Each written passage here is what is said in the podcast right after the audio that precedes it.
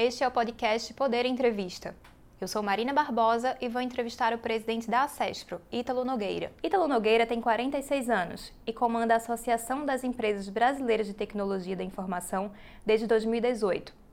Empreendedor desde os 18 anos, ele também investe em mais de 40 startups e é CEO da CM Tech e da E2G Capital. Além disso, faz parte do Comitê de Apoio às Startups dos Ministérios da Economia e da Ciência, Tecnologia e Inovações e da rede Embrapi de Inteligência Artificial. Ítalo, obrigada por ter aceitado o nosso convite. Obrigado, Marina. Muito obrigado a vocês pelo convite. Agradeço também a todos os ouvintes que acompanham este programa. Esta entrevista está sendo gravada no estúdio do Poder 360 em Brasília, em 2 de dezembro de 2021. Para ficar sempre bem informado, siga o Poder 360 na sua plataforma de áudio preferida. Ative as notificações e não perca nenhuma informação relevante.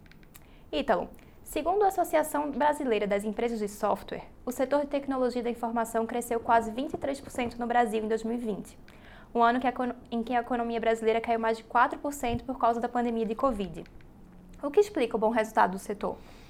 A gente, na, nessa pandemia, né, primeiro, mais uma vez, agradecer a você e a todos que estão acompanhando. A, neste momento do Brasil, principalmente com essa pandemia, se teve uma coisa positiva que a gente pode tirar de lição é exatamente o poder da ciência, da inovação, da tecnologia, Marina. E, e a aceleração que nós tivemos, na verdade, nós dizemos que a transformação digital de 10 anos ela aconteceu em dois. Então, isso mostra um pouco, a gente já vinha com um setor pujante, com absoluta certeza, é um setor portador de futuro, um setor que a, que a nação, que o Brasil, que as pessoas devem investir.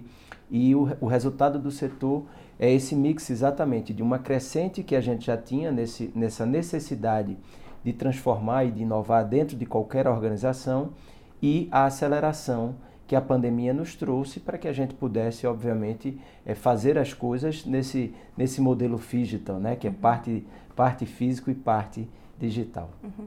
E como é que o setor se adaptou para dar conta de toda essa demanda que surgiu na pandemia, com trabalho remoto, com videoconferências? foi, foi não, tem sido, né? Um grande desafio para as pessoas, na verdade, para toda a nossa sociedade. A gente, como setor, a gente tem trabalhado ainda e, e, e nós não temos ainda a resposta. A adaptação, ela foi muito positiva, inclusive a gente vê é, empresas e instituições, inclusive públicas, como a Caixa Econômica, por exemplo, que ela que ela foi pra, para, o, para, o, para o home office de uma maneira muito rápida. Então, a tecnologia, a inovação ajudou muito nesse processo de transformação. Só que aí agora, e aí a gente, né, com devido respeito a todos os futuristas que, principalmente no início da pandemia, idealizavam que o mundo agora era, eh, seria totalmente diferente, tal, a gente está esperando esse retorno. As pessoas têm, têm gostado, né? Se Deus quiser, a gente vai passar por essa pandemia, a gente é, perdemos muitas vidas, né? nos solidarizamos com muita gente que perdeu seus entes queridos, mas agora, neste retorno, a gente tem visto o, o poder e participado do, do poder de estar junto, de olhar no olho, de fazer uma reunião rápida nos corredores. Então, esse processo de transformação e, e, e, essa visão né, que a gente tinha de que tudo agora seria também home office, que a gente não teria mais o, o trabalho no dia a dia físico, a gente está repensando e está voltando. Mas a, a tecnologia e a inovação ajudou muito nesse processo, a gente foi muito rápido eh, e a tecnologia ajudou muito as organizações a continuarem o desenvolvimento dos seus trabalhos. E agora a gente retorna né, parte físico, parte, eh, parte eh, físico nas companhias, parte eh, digital e parte home office ainda de maneira virtual. E a gente vai se adequando para que a gente encontre os melhores modelos para obviamente os colaboradores e para que a gente mantenha o bom resultado das organizações. Uhum. E qual a perspectiva agora para esse ano e para os próximos anos, agora que a gente está vivendo esse momento de retomada né, para os escritórios? Vai dar para manter esse ritmo acelerado de crescimento? Ah, sim, com absoluta certeza. A gente vai, é, espera, né? A gente espera que continue aumentando muito e crescendo. A gente vem conversando com muitas empresas e com muita, muitas empresas de diversas verticais. Toda empresa, qualquer empresa, ela precisa da tecnologia e da inovação. Mas aí a gente tem, né, Marina, um, um, gigantesco desafio, principalmente no Brasil.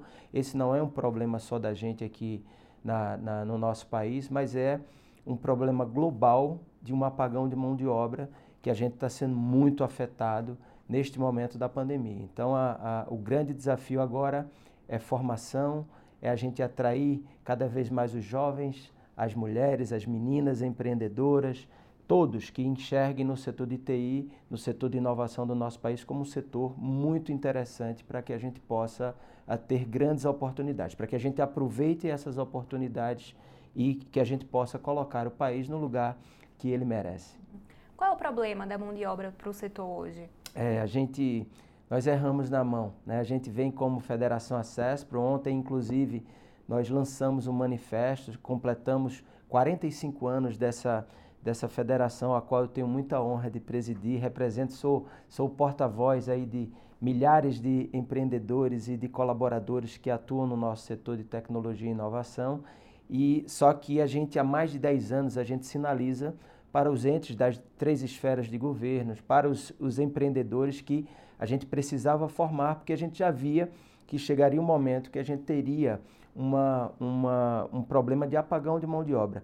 Só que vem a pandemia, a gente teve uma aceleração. Ao longo, inclusive, da pandemia, nós tivemos diversas conversas com o MCTI, com o Ministério da Economia, com diversos entes de Estado, de governo, e neste processo nós sempre sinalizávamos que a gente teria um problema, principalmente porque um dólar a 6, um euro a 7, uma libra quase a 8, é, a gente começou a, começou a perder muitos jovens. Primeiro a gente deixou de formar e a gente comecei, começou a perder muitos jovens para outros lugares do mundo. Então essa guerra global e principalmente é, esses jovens que a gente está é, é expatriando, né, se a gente assim pode falar, e, e, e, e eles estão desenvolvendo e trabalhando para empresas de fora do Brasil, esse é um problema gigantesco que a gente aponta no manifesto que a gente lançou ontem, no, no momento da nossa comemoração e, no, e, na nossa reunião de conselho de administração da ACESP. Uhum. A gente está passando por um momento de fuga de cérebros, então? É isso aí. A gente tem hoje no Brasil, vou dar recortes, né? a, a, a Federação ACESP, a gente tem é, uma capilaridade muito grande, presença, temos associados em 19 estados da, da federação e uh, nós temos regionais em 13 estados. Então, vou fazer um pequeno recorte indo para a CESPRO Pernambuco e o nosso ecossistema do Porto Digital. Só lá nós temos quase 4 mil vagas abertas sem conseguir profissionais para atuarem nessa, nessas vagas. Se a gente faz um retrato do Brasil hoje, nós temos quase 100 mil, 100 mil postos de trabalho no setor aberto sem a gente conseguir profissional, profissional num país que temos 15 milhões de pessoas desempregadas. Então isso é surreal. A gente não pode, a gente perdeu a mão e o que a gente precisa fazer. E aí são é a sociedade, é a sociedade civil organizada, são as instituições como a CESPRO, como as nossas co-irmãs que atuam e defendem, desculpe, o interesse do setor de tecnologia, é, é trabalhar para o desenvolvimento e formar gente. A gente precisa trabalhar governo, é, sociedade e empresas para formar pessoas. Você disse que há mais ou menos 100 mil vagas abertas sem gente qualificada para ocupá-las. É, esse seria o déficit do setor ou vocês estimam um déficit maior ainda? Na verdade, esse é o déficit, déficit atual. A gente aponta, dentro inclusive desse manifesto e de todos os estudos, a gente aponta uma necessidade de talvez 500 mil profissionais até 2024. Então, nos próximos três anos, de maneira conservadora, a gente enxerga que vamos ter aí 500 mil postos de trabalho, meio milhão de vagas abertas se a gente conseguir se a gente conseguir ocupar essas vagas. Então, é, a gente tem que aproveitar essa oportunidade. A gente sempre fala, Marina, que inovação, para a gente inovar, a gente precisa ter problemas.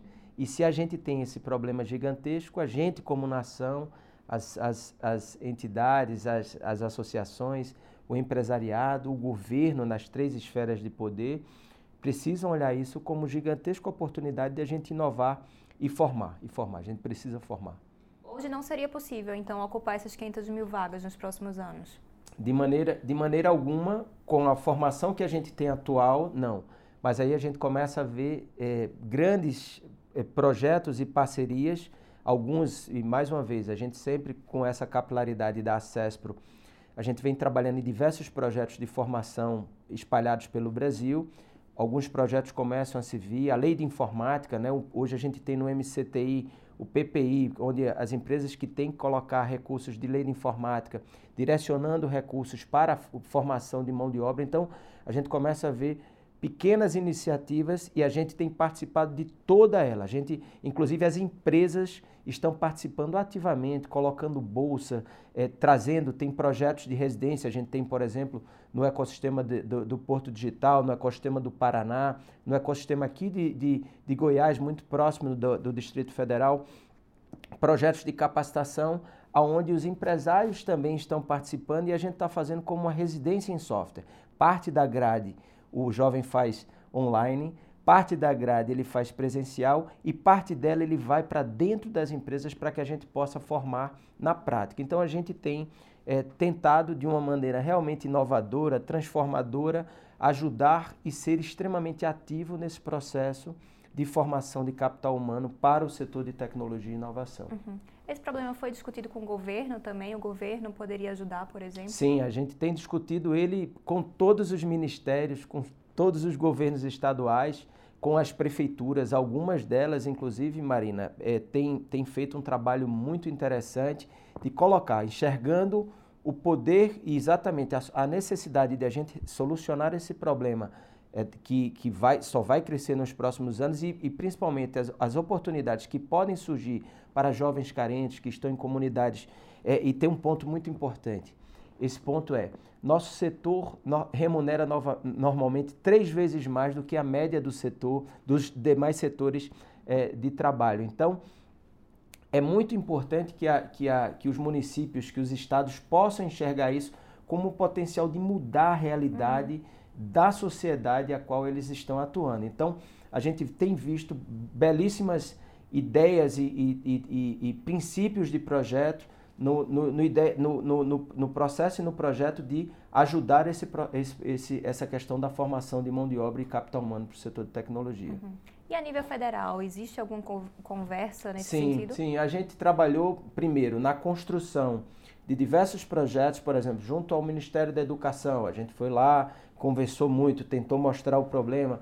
A gente sabe que muitas vezes o, os órgãos eles não reagem na velocidade que o mercado é, é, gostaria que eles reagissem, mas existe um projeto é, chamado Emprega Mais, Qualifica Mais. Em 13 regionais da ACESPRO, a gente atuou e tem agora um processo que está terminando a formação de 6 mil jovens que vêm ali do, dos cursos técnicos é, a gente tem um, um, projeto que foi desenvolvido, inclusive o, o, o, tra, o, trabalho do futuro e o futuro do trabalho junto ao MCTI. A gente teve uma parceria muito grande com o, o Paulo Alvim, secretário da, da CEPIM, e o, e o Gontijo, onde eles definiram exatamente naquele é, PPI, né, um PPI estratégico que é tocado pelo Softex Nacional, aonde a gente pode direcionar recursos. Qualquer empresa, isso é muito importante, qualquer empresa que tenha responsabilidade com recursos da lei de informática pode direcionar recursos, que são recursos obrigatórios que eles têm que aplicar com a lei de informática para a formação do capital humano. Então, e, e tem saído daí belíssimos projetos o próprio Ministério do Desenvolvimento Regional. Veja, o Ministério, eh, Ministério do Desenvolvimento Regional atua com a capilaridade muito grande lá na uhum. ponta, chegando na ponta. Nós temos ajudado e conversado e trabalhado diversos projetos de capacitação. Então, a, a, tem, temos belíssimas iniciativas eh, participando eh, a, a CESPRO e demais entidades e associações é, empresariado e governos, sejam uhum. eles governos municipais, estaduais e, e governo federal. Uhum. Há várias coisas em andamento, então. É, o que mais que precisa ser feito para a gente resolver esse problema? Potencializar e dar tração a essas boas iniciativas. Eu acho que é isso que a gente precisa. É, dentro, do, da, dos últimos, dentro dos últimos anos, a gente vem é, conversando muito, né? E, e como eu disse, assim, eu tive uma, uma reunião a qual, inclusive, é, questionei de uma maneira mais incisiva o ministro Paulo Guedes na, em uma das lives que a gente estava ao longo da, da pandemia, onde a gente apontava os problemas e, e, a necessidade de solução. E esse foi o problema que eu apontei pra, para o ministro, dizendo: se a gente não solucionar esse problema, se a gente não colocar muito recurso, o Brasil vai continuar no século passado. A gente vê, a gente vê algumas nações, a gente acompanha algumas nações que estavam muito atrás e hoje formam numa capacidade absurda. Obviamente tem uma, uma população muito maior, mas tiraram e mudaram completamente a sua matriz de desenvolvimento e mudaram o, o, o destino do país por conta do investimento em tecnologia e inovação. E, obviamente, a gente só mudará isso, a gente no nosso, na nossa confraternização ontem, nós enfatizamos é, nós só mudaremos o destino desse país, desse nosso Brasil, se a gente investir em, edu em educação. Uhum. Se a gente não olhar para as nossas crianças, se a gente não olhar para os nossos jovens, se a gente não trabalhar o STEM, né, a gente olhar aí para o setor de tecnologia, né, ciência, matemática, lógica, se a gente não trabalhar de uma maneira muito focada na busca dessa solução como nação, todo mundo junto, não precisa, uhum. e eu tenho dito isso sempre, eu, é, um, é um livro, inclusive é um, é um, é um livro de uma tia minha que ela fala um olhar no retrovisor e o outro na estrada. Eu quero olhar muito mais, muito mais para a estrada do que pelo retrovisor. Uhum. E agora todos os entes de governo precisam entender, deputados que, que colocam suas emendas normalmente para é, é, projetos de infraestrutura nos seus municípios, talvez o, o maior projeto de infraestrutura e o maior projeto de transformação que esses deputados podem fazer e alocar suas emendas é na formação dos jovens dos seus municípios. Uhum. Então, seja ele deputado, seja ele senador, seja ele um ministro de Estado, um governador, um secretário, se essas, se essas pessoas que decidem e tomam as ações para a gente mudar o país hoje amanhã e depois enxergarem isso como um grande potencial e colocarem o Brasil na trilha que ele merece, eu não tenho dúvida que a gente conseguirá resolver esse problema, Marina. Uhum. Agora, Ítalo, é, na tua avaliação, o que é que causou isso? É falta de interesse dos jovens em estudar tecnologia? É a, a baixo, o baixo nível de educação que a gente ainda tem aqui no Brasil, infelizmente? O que é que está por trás desse problema? É, a gente primeiro, veja, a gente, é, como sempre, a gente não trata as coisas no nosso país da forma que, ele deve, que, eles que a gente deveria tratar, com a velocidade e com o cuidado que a gente deveria tratar mas também tem essa questão de, muitas vezes, veja, tem um ponto que a gente vem discutindo bastante, que é, é, as universidades, principalmente as universidades públicas, ficaram durante muitos e muitos anos fechadas e deixaram o mercado muito distante. A gente tem boas iniciativas é, dessas, dessas estruturas de formação, é, os cursos técnicos, eles são fundamentais. Quando a gente pega, inclusive na CESPRO, o bom de estar e de presidir, de ser o porta-voz desses empreendedores é que a gente tem essa, a gente tem pessoas que têm 40 anos de empreendedorismo na área de tecnologia e passaram e viram o Brasil se transformando. Cursos técnicos formaram muitos dos nossos empreendedores de, de tecnologia da informação. Muitos desses cursos técnicos que a gente foi é, abandonando ao longo do tempo. E outra é aquela questão da, da, da, decisão política. Muitas vezes a gente protela, muitas vezes a gente não dá o foco, e, na minha visão, obviamente, isso é uma visão particular, mas acredito que trago uma, uma visão eh, também de todos os nossos pares da, da CESP, dos empreendedores de tecnologia do Brasil. Esse país precisa educar nossos jovens. Esse país não pode perder a oportunidade de educar nossos jovens e a gente tem que trabalhar eh, como como, como associação, como empresário, como, como cidadão. A gente tem que fazer e a gente, e a gente está fazendo isso. Se a gente está fazendo isso, eu tenho dito, tem muita gente, a gente obviamente vai sempre aplaudir as boas iniciativas, vai cobrar dos, dos, dos governos, mas tem muita gente extremamente bem intencionada. E, e o que eu tenho visto também, Marina, é a, a chegada de jovens na, na, na, desse, no poder, né? por exemplo, o prefeito João Campos em Recife, um jovem de 28 anos, o, o ex-deputado federal JHC, que assume a prefeitura de Maceió, e tantos outros jovens que chegam e aí já são milênios, que já nasceram nativos na tecnologia, sabem a necessidade e o poder da transformação, inclusive para que seus estados, para que a gente transforme digitalmente a, as nossas cidades e nossos estados para entregar um serviço melhor para a população. E a gente só vai fazer isso se a gente tiver pessoas para trabalhar e se a gente tiver pessoas dentro das estruturas que entendam o poder da tecnologia e da inovação. Então, se a gente olhar como um, como um problema, eu acho que tem, são diversos os problemas, mas que a gente tem trabalhado para atacar e as oportunidades são as chegadas, né, as chegadas de, de diversos desses jovens aí, brilhantes jovens na, no poder, e a gente, como entidade vigilante, cobrando e fazendo a parte que deve fazer como, como, como setor é, organizado e com essa necessidade de mudar a história do nosso país. Nesse ano, o governo propôs a criação de um programa de qualificação profissional de jovens, mas a medida provisória também tinha outras mudanças, acabou sendo chamada de mini reforma trabalhista e foi derrubada pelo Senado. Como a SESP avalia essa medida? Esse programa ajudaria a resolver o problema do setor? Sim, qualquer, pro, qualquer programa, como eu falei, qualquer pro, programa, Marina, que, que, que traga a formação do jovem, né, que a gente direcione, que a gente facilite, que a gente possa é, colocar e potencializar recursos para esse processo de formação, né? É, ele tem que começar na base, a gente tem que começar formando principalmente essa questão da o português, a matemática, né? A educação, ela é, o, ela é a raiz do, do início do problema e a gente precisa formar de maneira muito forte tudo. Mas o grande problema é que muitas vezes os projetos, né, na, na, na, aqui em Brasília, os projetos surgem e começam a ser modificados ao longo do tempo. E aí, uma coisa que poderia ser extremamente positiva acaba ficando extremamente negativa e é, a gente, como setor organizado, a gente precisa é, cobrar, a gente precisa bater, a gente precisa pedir que, que seja ajustado. E alguns, como esse, realmente eles, eles têm que ser repensados e, e recolocados na pauta. Então a ideia era boa, mas da forma que é, ficou, talvez gente, não. A gente sabe que nesse nem todo, né, como o marco legal de startups, que foi um belíssimo projeto discutido com diversas entidades, com, com, a, com a sociedade e tal, e no final, mesmo tendo sido, melhorou um pouco, mas muitas coisas do projeto que eram extremamente positivas para potencializar as startups e a inovação brasileira ficaram uh, pelo meio do caminho por conta dessa dessa tração e dessa coisa natural que existe na, aqui na tomada de decisão na uhum. Câmara Federal, no Senado e, e, e, por quem realmente faz a, a e, e, trabalha pelas leis do Brasil. Uhum. Então, qual é o risco da gente é, não resolver esse problema? Você falou em um apagão tecnológico. É o que seria isso exatamente?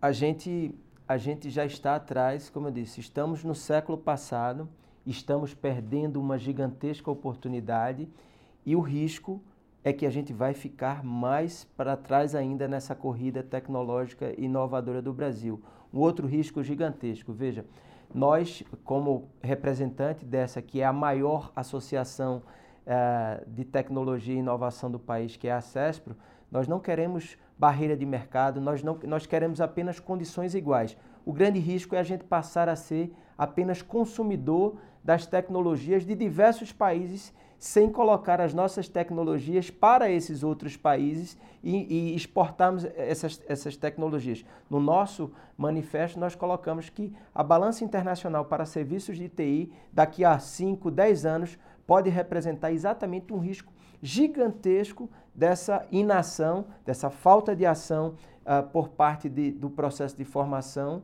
uh, e um apagão tecnológico pode afetar muito pode afetar muito as empresas, mas vai afetar mais ainda a nossa sociedade. Então, a, a nossa gigantesca preocupação é que erramos na mão, é, né? mas mais uma vez, não vamos olhar para o retrovisor, vamos olhar para a estrada, precisamos da força coletiva, precisamos do trabalho de todos que, de, que, que decidem, que, que criam as leis do nosso país, que colocam e alocam recursos para que a gente não perca essa oportunidade. O risco é muito grande, Marina. A gente está num momento muito preocupante e se a gente não atuar, a gente vai ficar para trás como nação. Uhum. A gente está cada vez mais dependente da tecnologia. Esse setor, ele é realmente é uma coisa que vai puxar a economia brasileira nos próximos anos, que pode puxar se tiver o, devido incentivo? Sim, é só se, você, é, se a gente olhar, Marina, quando a gente olha as bolsas americanas e olha lá as top 10 empresas, seis delas são empresas de tecnologia e inovação. Então, a representatividade, com devido respeito, né, é, todos nós somos usuários dessas grandes corporações, sejam elas de que país for, americanas, chinesas e etc. Mas o que a gente tem que fazer é colocar as nossas, as nossas 10 principais empresas da Bolsa Brasileira têm que ser empresas de tecnologia e serão empresas de tecnologia. Agora, se a gente não formar, a gente vai absorver tecnologia de, de terceiros, tecnologias de outros países e não vamos colocar as nossas empresas e, e exportarmos as nossas tecnolo tecnologias e inovações. Quando a gente vê, e eu, graças a Deus, tive a, a chance né, de conhecer diversos ecossistemas espalhados pelo mundo, quando a gente vê o ecossistema de Israel, quando a gente vê o ecossistema da China, quando a gente vê o ecossistema, os vários ecossistemas do, do, do, dos Estados Unidos, quando a gente vê é, pequenos países como a Estônia, que fazem uma transformação e são totalmente digitais, e a gente olha o poder que a gente tem no Brasil, o empreendedorismo. A gente nasce empreendedor no Brasil, a gente convive com diversos problemas, como eu já falei, inovação só surge com problema. E se tem um lugar que tem muito problema, é o Brasil. Então a gente tem que aproveitar essa oportunidade, formar capital humano e colocar o país na trilha, eu não tenho dúvida. O setor de tecnologia e inovação é o setor que vai transformar esse país. Agora, ele não transforma sozinho, ele transforma através de um trabalho muito grande de toda a sociedade, principalmente na, na, na educação. A educação é o caminho e aí o setor de tecnologia, informação e inovação, ele pode ser uma ponte muito grande para um futuro totalmente diferente do nosso país. Uhum. Você falou da Bolsa, mas a gente não tem ainda muitos representantes, muitas empresas de tecnologia na Bolsa brasileira, né? É o que é que falta para elas chegarem lá? A gente já tem empresas prontas para isso? O que é que está faltando? Elas estão elas estão começando. Primeiro, a, a, algumas estão se transformando.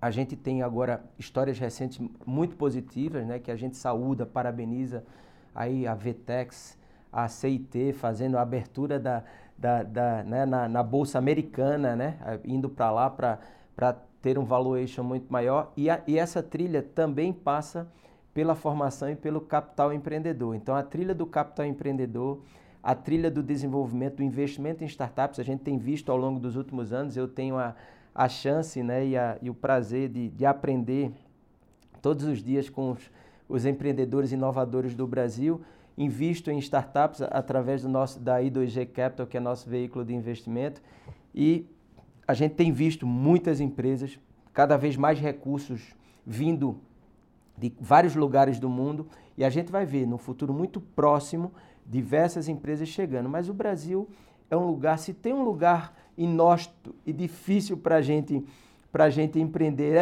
é o, Brasil, mas a gente vai ver muitas histórias, Marina, nos próximos anos, muitas histórias muito positivas. Agora, a gente tem que formar, a gente tem que criar, né? É igual no futebol, faço sempre essa comparação. Se a gente não tiver a formação de base, a gente nunca vai ter os craques né? e vai continuar tendo uma seleção muito forte. Então, dentro desse processo da, do setor de tecnologia, principalmente das startups, que é uma pauta que a CESPRO está atuando muito fortemente. Criamos, inclusive, um, um, um projeto, né, o, o Acesso para o Invest, que é um pool de investidores, pegar os empreendedores com cabeça branca feito eu, que já empreende há mais de 20 anos, junta esses empreendedores, que inclusive alguns deles já venderam as suas organizações, já venderam suas empresas para fundos de investimentos daqui e de fora do país. Esses empreendedores se juntam, começam a investir nas startups, levam o smart, né, levam o conhecimento para essa, esses jovens que estão chegando no mercado e aí a gente vai e coloca esses jovens na trilha, começam a crescer e chegam. E, o, e a trilha do capital empreendedor é investimento anjo, depois seed money, até chegar lá no IPO e levar as empresas para a bolsa. Então, mas tudo começa também com o link dessa formação. Se a gente não formar os jovens, se a gente não trabalhar nas nossas universidades, se a gente não trabalhar nas nossas escolas, a gente vê isso pelo Brasil, sejam nas escolas públicas e também em muitas escolas privadas. Falta a discussão sobre empreendedorismo, falta a discussão sobre como a gente pode ter ideias, discutir, criar, fazer com que esses jovens interajam, até para que a gente possa criar soft skills, para que esses jovens possam crescer, além da questão técnica, mas para que eles possam aprender a, e vivenciar e criar essas empresas dentro das suas estruturas, sejam escolas públicas, escolas privadas, e aí, obviamente, a trilha do capital empreendedor ela vem crescendo muito. A gente tem um apoio à, à CESPRO com esse projeto, só para que tenha ideia, a gente investiu eh, juntamos eh, investidores da CESP, colocando 5 milhões no primeiro pool de investimento em startups. Fizemos uma parceria com a Bossa Nova, que é um venture capital do, do João Kepler, que é nosso diretor de startup na Federação ACESP. Fizemos uma parceria com esse venture capital e agora a gente vai potencializar e colocar 20 milhões juntando esses empreendedores para investir nesses jovens. Então, dentro da nossa própria estrutura, a gente vem fazendo esse trabalho e o processo no final do dia é investir, gerar mais e mais renda, gerar emprego, é, gerar impostos e fazer com que esses jovens uhum. cheguem lá na Bolsa de Valores. E amanhã, se Deus quiser, daqui a 5 anos, 10 anos, a gente possa estar tá vendo essa nossa entrevista hoje Sim. aqui e a gente veja lá que a gente tenha várias empresas de tecnologia figurando ali na, uhum. na lista das top 10 do Brasil. É, você falou de investimentos. É, a gente tem alguma estimativa de quanto que esse setor está investindo no Brasil é, anualmente ou qual o potencial de investimento dele?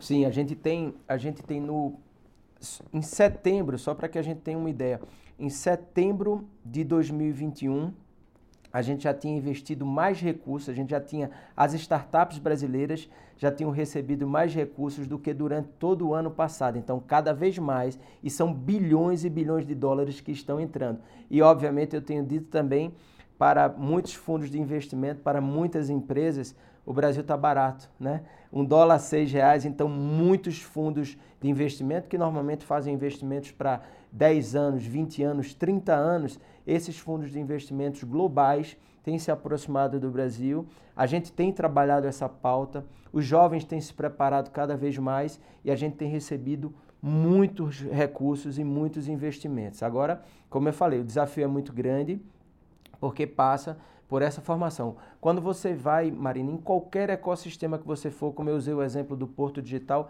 qualquer ecossistema e qualquer startup, toda ela tem vagas abertas para profissionais. Então, muitas vezes, imagine a dor do empreendedor e eu posso dizer para vocês, a dor como empreendedor, como CEO ainda, tenho, né, sento no conselho de algumas das nossas empresas, de algumas das nossas investidas, a gente negar um contrato negaram um, chegar para um cliente nosso e dizer assim: não, eu não posso atender, eu não posso aumentar esse contrato porque eu não tenho como entregar, por responsabilidade, eu não tenho como entregar esse contrato. Então, isso é um problema muito, muito grande e as startups estão passando por esse, por esse processo. Então, a, a, o que a gente tem que fazer é, é colocar, continuar colocando muito dinheiro, mas não perder. São são, são coisas complementares. Não perder o olhar muito grande para essa formação. Porque se a gente não tiver gente, o, o maior ativo, na verdade, o único ativo que nós temos no nosso setor são cérebros, são pessoas maravilhosas que trabalham nas nossas organizações. A gente tem inclusive climas e,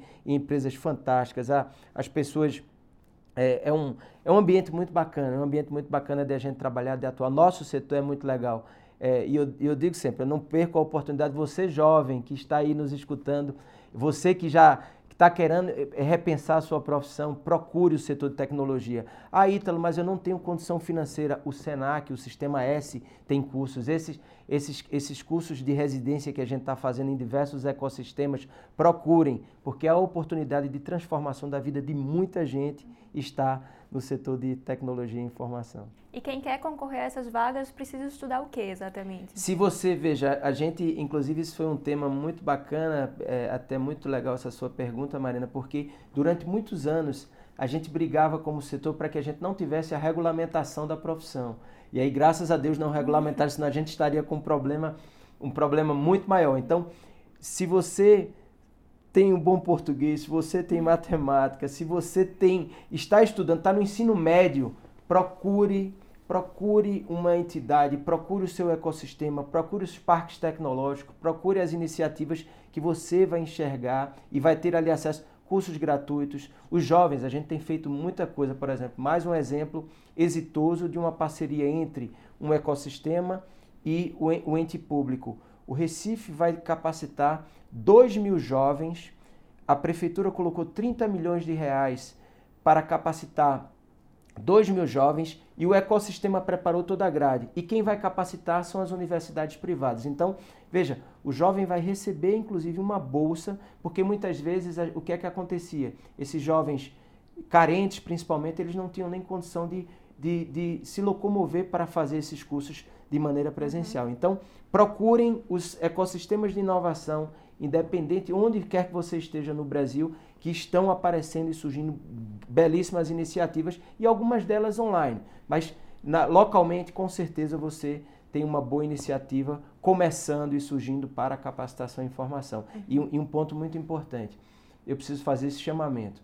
As grandes empresas, os bancos que estão se tornando fintechs, as empresas de seguros que estão se tornando insurtechs, essas grandes empresas e grandes organizações, as empresas de mídia, elas precisam participar desse processo de formação. Então, é, elas têm que colocar recursos, elas têm que, se elas estão se transformando digitalmente, se elas estão virando uma empresa de tecnologia, elas precisam colocar e alocar muito recurso e contem sempre com a gente para que a gente possa fazer. Então, tem muitas iniciativas surgindo e eu espero, sinceramente, Marina, que daqui a alguns anos a gente possa olhar para trás e dizer assim, poxa, como foi importante aquele nosso trabalho, como foi importante a gente sair circulando pelo Brasil e falando eu diuturnamente eu tenho trabalhado.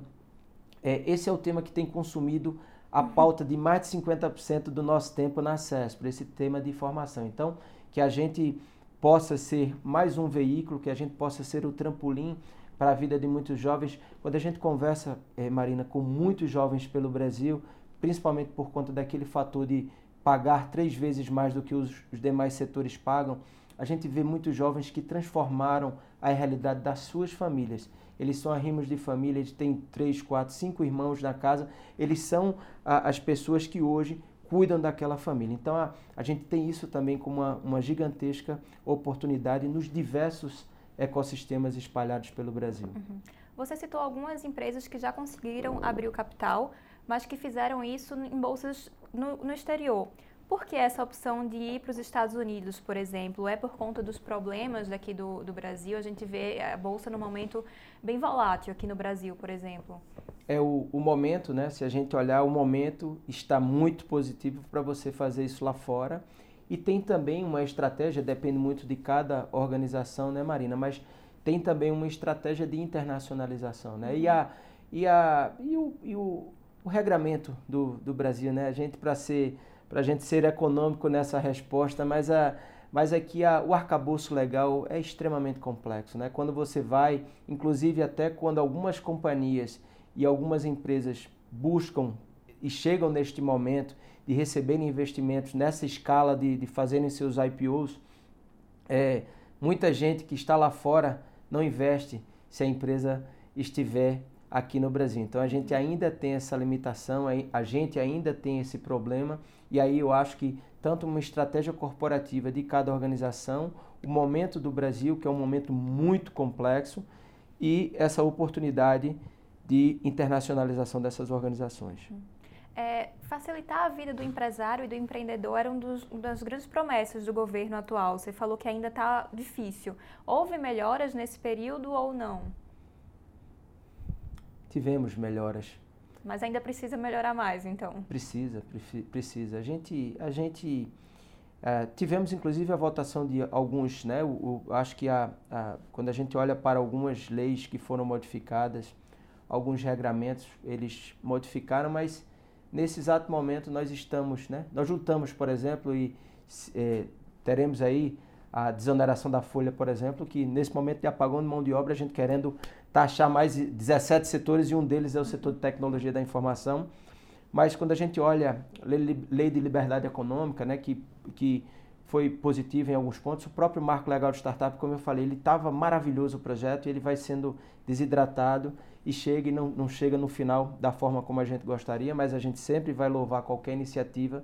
Mas é inconcebível, por exemplo, diversas empresas, o, o país, eh, e principalmente nesse processo de transformação dos governos, muitas empresas de tecnologia fornecem serviços para governos e aí o país faz uma mudança no pagamento de precatórios e essas empresas, muitas dessas empresas que sofrem e têm muitos recursos para receber de serviços prestados, no momento de uma pandemia é, que nunca aconteceu no mundo, essas empresas é, vão agora receber seus recursos que já estavam esperando há 5, 6, 8, 10 anos, vão receber é, lá na frente. Então a, a, é muito difícil, é muito difícil, mas a gente está aqui. Estamos há 45 anos lutando por essas pautas e pela, e pela melhoria do ambiente de negócios brasileiros, principalmente voltados para o setor de tecnologia, mas a gente ainda tem a, a gente ainda tem a bitributação, a gente acontece isso, a gente estava numa conversa ontem de diversos empresários brasileiros do setor de tecnologia, ainda acontece de você pagar um ISS em dois municípios e ficar no meio de uma guerra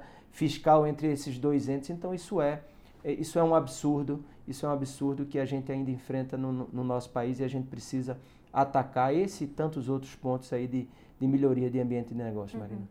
Essa questão tributária tem sido muito discutida pelo governo e pelo Congresso. É, a SESPRO apoia os textos de reforma tributária que estão no debate hoje? Na verdade, o que a gente pediu e lutou muito foi exatamente para que isso saísse né, da, do jeito que estava. A gente passa, né? A reforma tributária é um tema muito complexo. É um tema muito complexo. E o que a gente é, é, lutou muito durante o ano de 2021 foi exatamente porque a gente vinha, né, com a gente vem lutando há três, quatro anos, debatendo sobre a, a possível reforma tributária. Existia uma PEC na, na Câmara, outra PEC no Senado, a, o, o, Executivo querendo é, colocar uma outra, uma outra reforma tributária. E aí, quando a gente vê o texto final, o texto ficou muito ruim. O texto ficou muito ruim. E quando a gente vê a possibilidade só de consolidações, e principalmente por setor de serviços, essa reforma que aí estava seria absurda. Então, a, a, a CESPRO não apoia a reforma que aí foi colocada. Nós entendemos que esse ponto deve ser discutido e para o ano, como a gente sabe, é um ano eleitoral, vai ser um ano mais complexo ainda para que a gente discuta esse ponto. A gente a gente não quer benefícios, como eu falei, a gente não quer barreira de mercados, agora a gente não pode ter um impacto feito no setor de serviços, e aí o setor de serviços como, como todo, e o, e, o, e o setor de tecnologia e inovação está no meio, no epicentro do setor de serviços. É, com esse problema da, da formação, que já afeta o setor enormemente, a gente é, teria uma possibilidade de aumento de quase 180% da carga de tributos que a gente paga hoje, então, com essa consolidação, apenas com a consolidação dos tributos federais. Então, nós não apoiamos uhum. e precisamos debater de uma forma muito mais ampla. Todo mundo tem que cortar, a gente quer, obviamente, fazer a nossa doação, a gente quer é, recolher o. Já recolhemos muito, muito tributos, muitos tributos para esse país e apoiamos, obviamente, sabemos que um país só cresce com essa geração, mas ele precisa ser uma coisa mais uh, uh, bem trabalhada e mais amplamente discutida para que a gente tenha uma melhor reforma. Esse texto que aí estava não é apoiado pela nossa federação. Uhum. Essa consolidação que você fala é a CBS? Sim, veja, exatamente a CBS, da forma só consolidando os impostos federais e a gente continuando a, a ter impostos uhum. municipais e impostos estaduais da forma como estava sendo trabalhada, a gente não entende como um caminho. A gente tem aspectos que estavam circulando, a gente tem pontos muito positivos na PEC da Câmara, a gente tem muitos positivos na PEC 110, que era trabalhada uh, no Senado. Então a gente acha que esse texto, e aí daqui a pouco a gente vê lá uh, uma, uma reforma específica para é, é, cobrar mais na, na, na, transferência de recursos e, e, e obviamente, na, na, na, nas empresas de serviço, isso, é, sinceramente, Marina, é um, é um ponto, da forma como a gente estava trabalhando na CBS e da forma como o último texto chegou, ele não atende ao setor e seria um, um desserviço para o Brasil, principalmente para o setor de tecnologia, nesse momento que a gente enfrenta uhum. o maior apagão de mão de obra da história do país.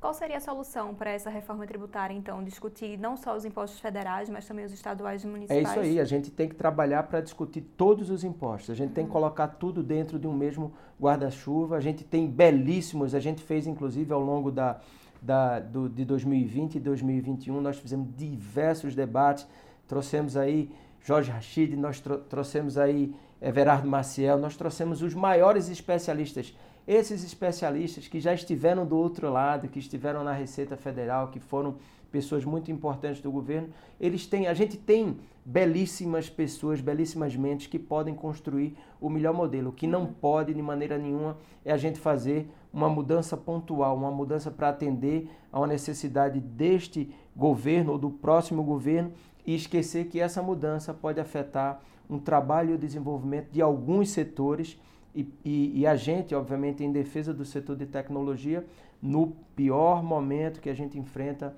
o maior problema de, de apagão de mão de obra e, e, e ser impactado em quase 180% da, dessa, dessa carga, do aumento dessa carga tributária. Então, a, a, não nos furtamos de maneira alguma de um, de um bom debate, mas ele tem que pegar e a gente tem que colocar todos os impostos e discutir. Estado tem que perder um pouco, municípios tem que perder um pouco, é, empresa, empresários têm que pagar um pouco mais, sociedade, o, o cidadão tem que pagar um pouco mais e a federação tem que também colocar a sua parte e aí a gente conseguir chegar nesse, nesse melhor texto. O grande problema também é que muita gente né, fica ali pensando só na sua parte e não trabalha o, o desenvolvimento da, e olhar um olhar de futuro. Se a gente trabalhar um olhar de futuro, qual é a matriz, o que é que a gente quer para esse país?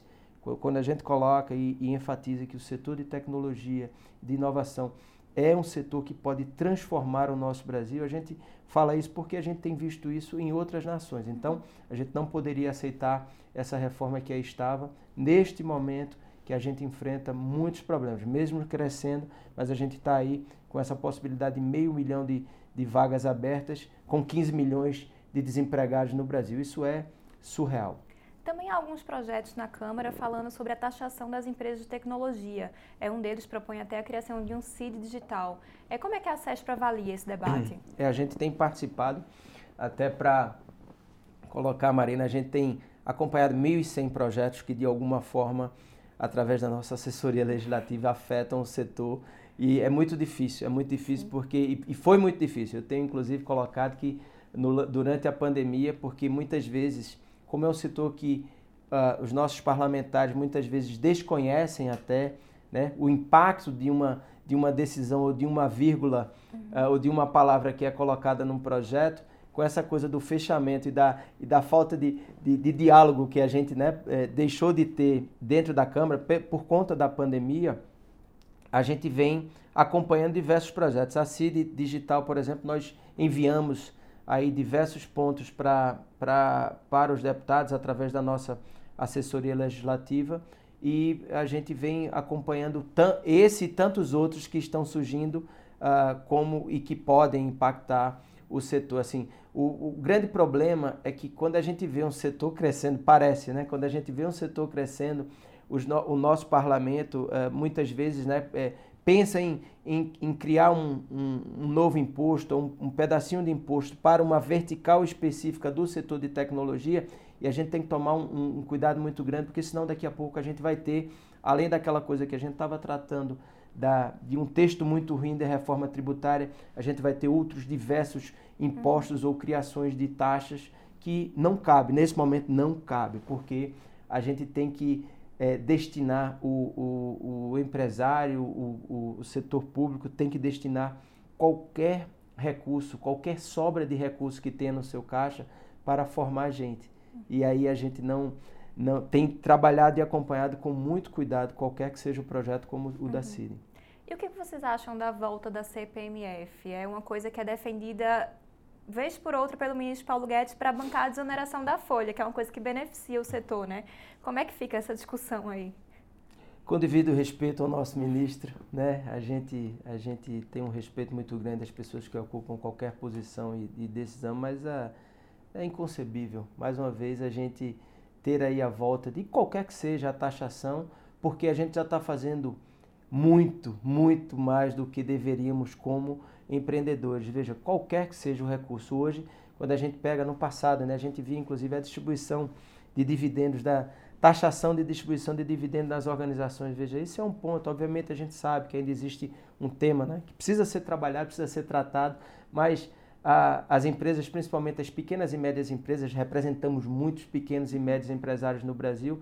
Muitas vezes no final da planilha fica muito pouco para aquele empreendedor versus o risco que ele corre. Então, a gente, é, essa coisa da, da CPMF como caminho para a desoneração, a gente acha que tem muitos recursos. O nosso país é um país, é um, é um país que, que tem, eu acho que a gente precisa trabalhar a aplicabilidade de muitos dos recursos que a gente tem uh, aí na nossa nação de uma maneira uh, mais responsável. Obviamente, não estou chamando o ministro de maneira alguma de responsável, mas a, mas a, a, a gente entende e, a, e, e como é, setor produtivo, como uma entidade tão importante que é a CESP, a gente se coloca à disposição para qualquer debate, mas a volta de mais um imposto, é mais uma, uma taxação, como a gente falou, né, Marina? Vão criando diversos penduricalhos e no final do dia o empreendedor é, que se dedica, que não tem, por exemplo, isso é perfil, tá? Eu, uhum. eu nunca tive nunca tirei minha carteira de trabalho, eu não tenho isso, então eu não tenho aposentadoria, eu tenho que trabalhar e continuar gerando emprego e renda e tendo resultado dessa minha geração de emprego e renda e no final eu tenho que me preparar para a minha, para a minha velhice e para a minha aposentadoria. É, é assim a vida de qualquer empreendedor no Brasil, e seja ele um empreendedor de diversos setores, mas um empreendedor de, do setor de, de serviços e de tecnologia também. Então a, a gente acha que deve continuar a desoneração, porque se a gente reonerar esse setor, a gente vai trazer mais um peso nesse momento que a gente tem esse apagão de mão de obra. Então, a, com devido respeito, mas a gente não, não, não concorda com esse ponto da CPMF, do retorno da CPMF para, para bancar a desoneração da folha. Uhum.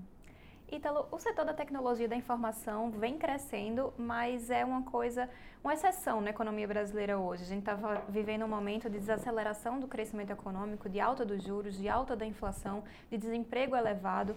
Qual a sua avaliação sobre o momento econômico do Brasil hoje e como isso afeta o setor?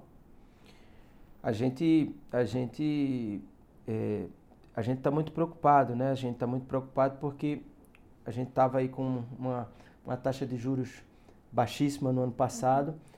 Isso é um ponto, veja que ponto importante, obrigado pela tua pergunta.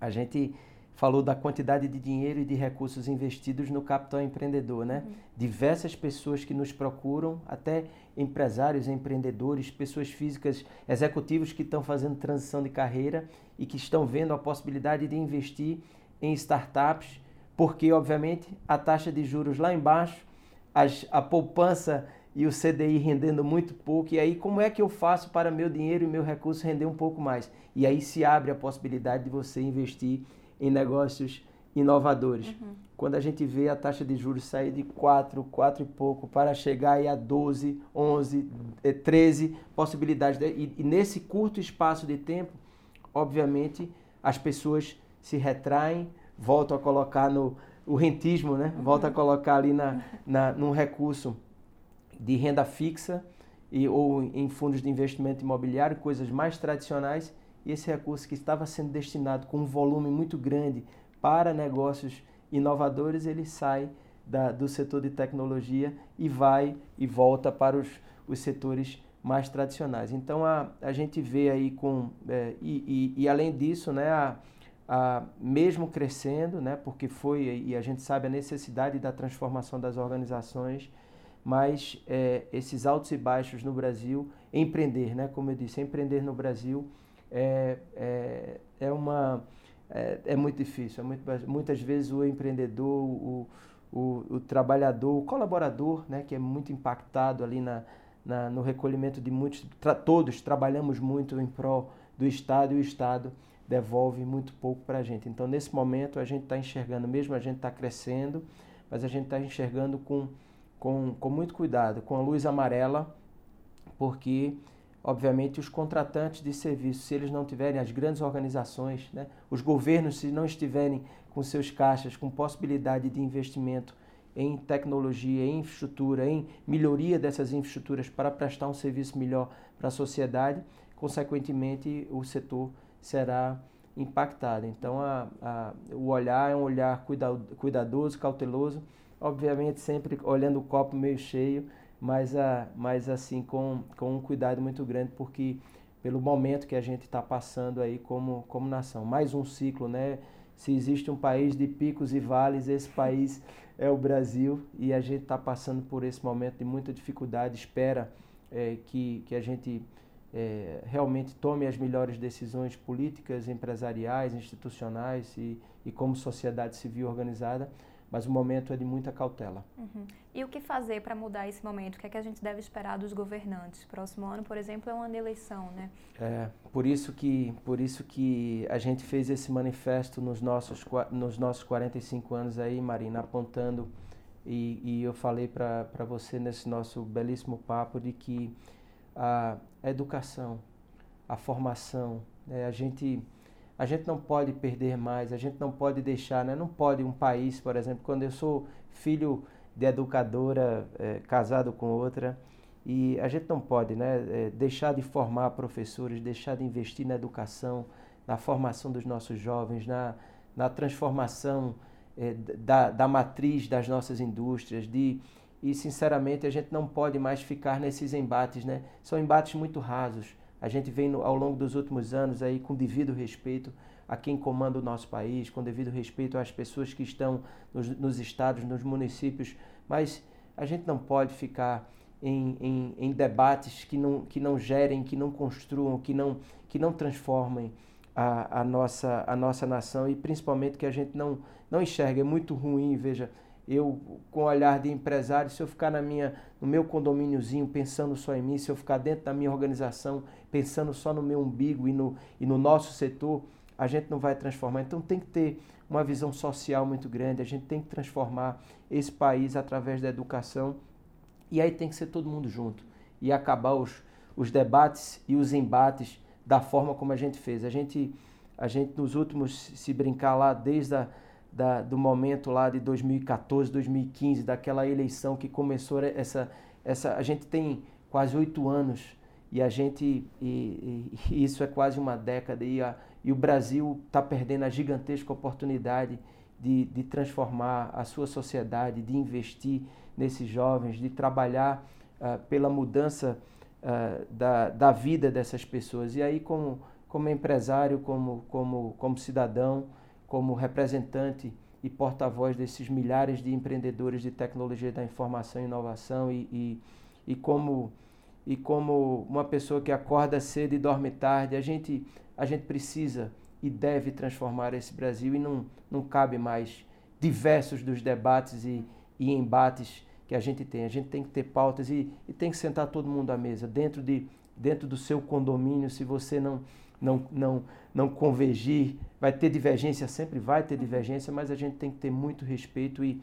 e mirar as pautas importantes para a transformação é, do nosso país. E se Deus quiser, a gente amanhã vai, vai, mudar, vai mudar essa nação com, com a força, eu sempre digo, com a força do, da, da ciência, da tecnologia, da inovação, mas principalmente com a força e com a transformação da educação. A gente só faz isso, a gente só vai mudar esse país se a gente transformar e, e realmente tiver um pacto é um pacto pela educação, um pacto pela formação e um pacto pela transformação do nosso, do nosso país. É assim que a gente enxerga.